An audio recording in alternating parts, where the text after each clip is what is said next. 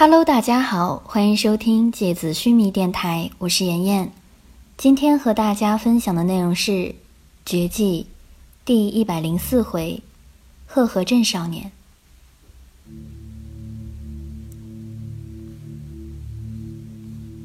特雷雅和幽冥的身影消失在石门背后，走廊重新回归鸦雀无声的死寂。白袍使者一直低头伫立在黑暗里。仿佛一个没有生命的雕塑一般等待着，直到听见走廊深处传来一阵有规律的脚步声，他才轻轻地抬起头。那双藏在黑暗里的眸子反射出幽蓝色火焰的光芒，他看着走廊里走来的三个人，脸上露出一丝不自然的神色来。空旷的脚步声其实只来自三个人中的两个。其中一人的脚步优雅而克制，他的脚底镶嵌着金属钩边的靴子撞击坚硬的石材地面时，也只是轻微的发出一点点声音来。他的脚步声间隔几乎完全一致，声音大小听起来似乎没有变化，仿佛一个计时精准的仪器按照固定的频率发声。从这一点看来。他的性格应该非常理性而克制，而另外一个人的脚步声就非常清楚，甚至有些放肆了。他的步伐明显要快很多，脚步声里带着一股锐利的冲劲儿。靴子敲击地面的声音，仿佛清晰的战鼓，充满了一种年轻而不羁的力量。而走在最中间的那个人，步伐稳重但轻盈，他那双白银镶边的靴子仿佛踩在云朵之上，没有发出半点声响。白袍使者把僵硬的身子轻轻朝前倾斜，他低垂着眸子，鞠躬致意：“您来了，伊杜王爵吉尔加美什。”他的声音依然低沉，但是听得出冰冷的语调中，明显带着一种隐隐的恐惧之意。请您稍等，我来为您解除这个水面的封印。这个水印已经被白银祭司用魂力布置过强力的防御体系。不用了。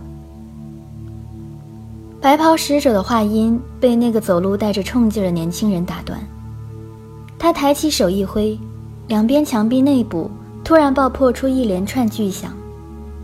坚硬的古老石壁上，离水面一米高度的地方，整齐地冲出一根根方形石柱，力道万钧地插进对面的墙壁上。顷刻间，水面上就凌空架起了一座由无数根石柱组成的桥梁。下方的漆黑水面纹丝不动，翻滚着的幽光依然潜伏在水底。格兰仕，你也太乱来了！你刚学会使用地元素没多久，万一没控制好，把这里搞坍塌了怎么办？走在左边的年轻人低声呵斥道，他的声音里有一种稳重和克制。东赫，你能不能别每天都一本正经的板着脸啊？天天都在训我，我的耳朵好痒的。正因为我刚刚学会地元素，所以不更应该让我多多练习吗？而且有什么好担心的呀？王爵还在这儿呢，我就算把房顶搞塌了，他抬抬手指头，不也就瞬间复原了吗？格兰仕挑了挑他漆黑锋利的眉毛，嘴角歪歪的。露出一小寸白色的牙齿，坏笑地拉过中间那个气宇轩昂的人的胳膊。你说是吧，王爵？你还是别闹了，别的地方我还可以补救。吉尔加美什看着面前大咧咧的男孩，脸上是带着明显宠溺味道的苦笑。你要是把这里给弄坏了，我也是回天乏术啊。三个人一边说着话，一边从石柱上方的一根一根横空的石柱上走过，走廊尽头的使者看着他们三个，心里无限惊讶。虽然他以前听过吉尔加美什的威名，甚至很多人都传说他是亚斯兰历史上魂力最巅峰的王爵，但是此刻亲眼所见时，这种震撼难以言述。他优雅而低调的华贵长袍上，仿佛游动着一层朦胧的光晕，让他看起来像是一个从天而降的天神。三人凌空缓缓走来，他们贵族般的容颜笼罩在让人心生敬畏的光芒里。请进左边的这间石室。白银祭司有任务下达。使者低着头朝左边的方向指了指，不再说话。他压抑着心里的恐惧，难以相信，水源亚斯兰帝国的王爵和使徒，竟然能够自由地使用属于南方最神秘的那个国家——地缘埃尔斯帝国的地元素。而且，从他们的对话里可以知道。这个凭空建造出一排石头阶梯的年轻使徒，竟然是刚刚学会使用地元素不久。白衣使者偷偷抬起头，看着前方这排整齐划一、工整笔直的石柱，没有精准的魂力控制，是不可能做到每一根石柱都同样粗细大小、同样横平竖直的。他额头上。冒出一层细密的汗珠。原来，这就是传说中深不可测的一度王爵和他的使徒们。吉尔加美什走过使者身边的时候，冲他淡淡的微笑着点了点头。他金色的长发像是一铺流动的黄金，散发着皇家橡木的悠然气味。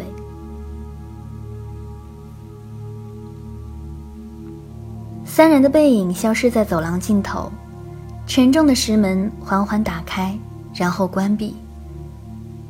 白银使者暗暗地松了一口气，抬起手擦了擦额头的汗珠。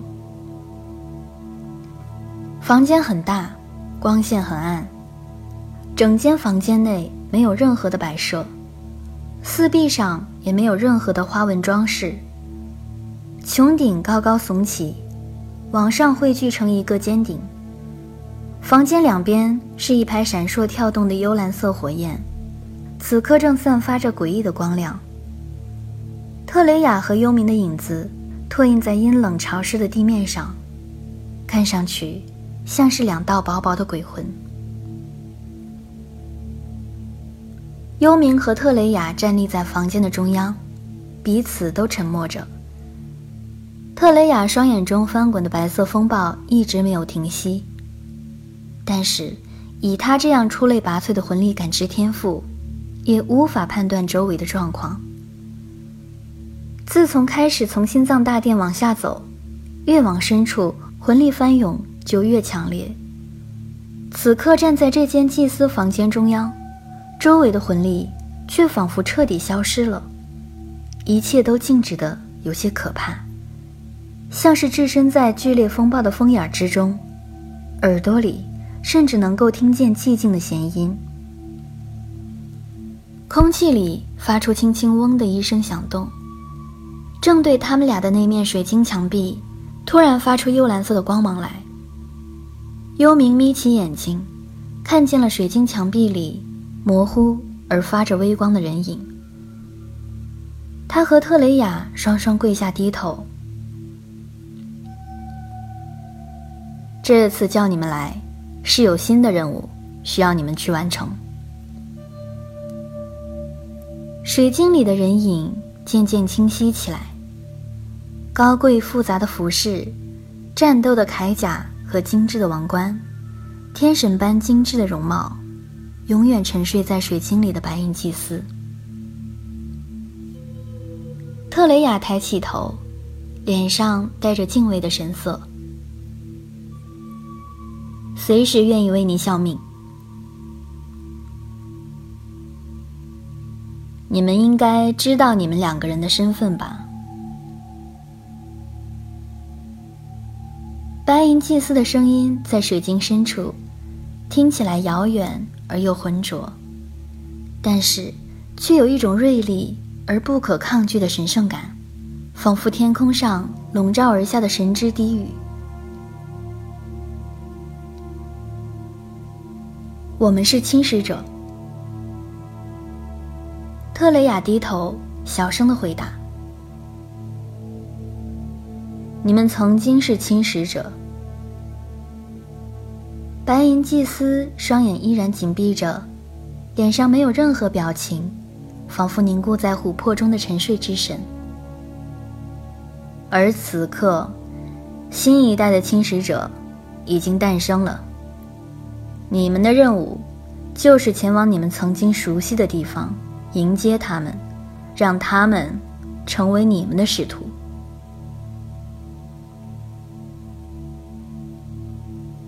为什么，当初我们诞生的时候，也是自己走出那个洞穴的，并没有任何王爵来迎接我们，让我们成为他的使徒啊？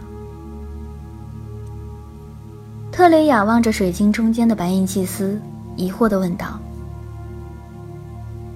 因为，他们和你们不一样。你们是带着完整而清晰的记忆从凝星洞穴里走出来的。你们记得所有的事情，知晓所有的起源，了解前后的因果，熟知你们身上肩负的使命。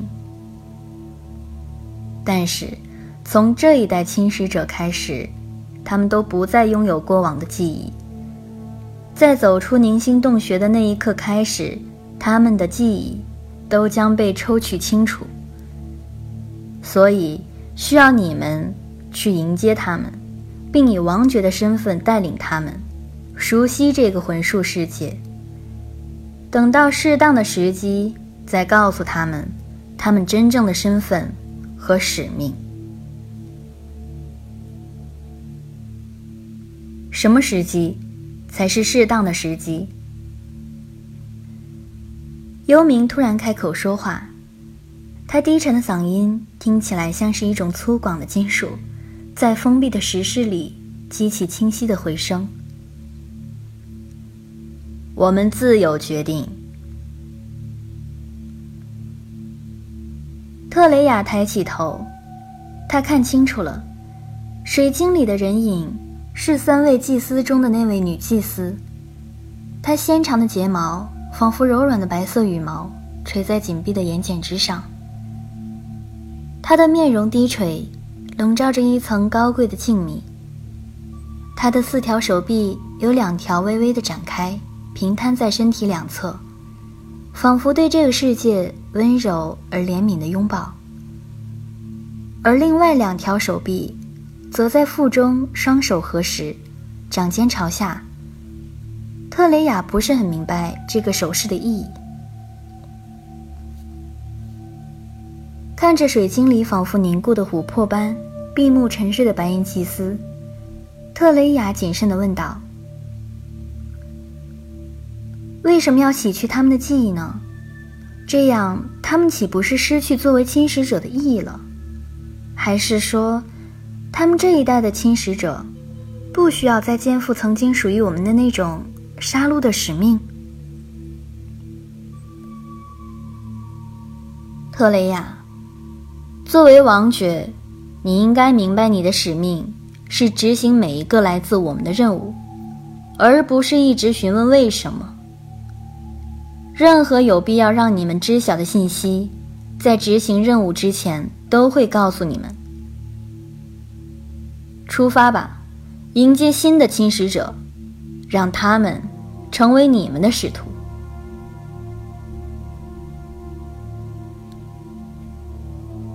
石室内的光线瞬间暗下去，刚刚还仿佛幽蓝色海底般波光潋滟的水晶墙壁，突然变得幽暗浑浊，像是一口深不见底的井。特雷雅依然低着头沉思着。直到幽冥有力的手轻轻握住他的手臂，他才回过神来。他望向幽冥。第一次，幽冥在特雷雅的眼里看见了恐惧和沉默。曾经的他，妩媚而冷傲，即使面对曾经的伊度王爵七拉，也没有露出过丝毫的胆怯和退让。那种见神杀神、玉佛杀佛的冷冽媚然，已经在他眼里消失。此刻，他的眸子漆黑温润，闪烁着颤抖的碎光。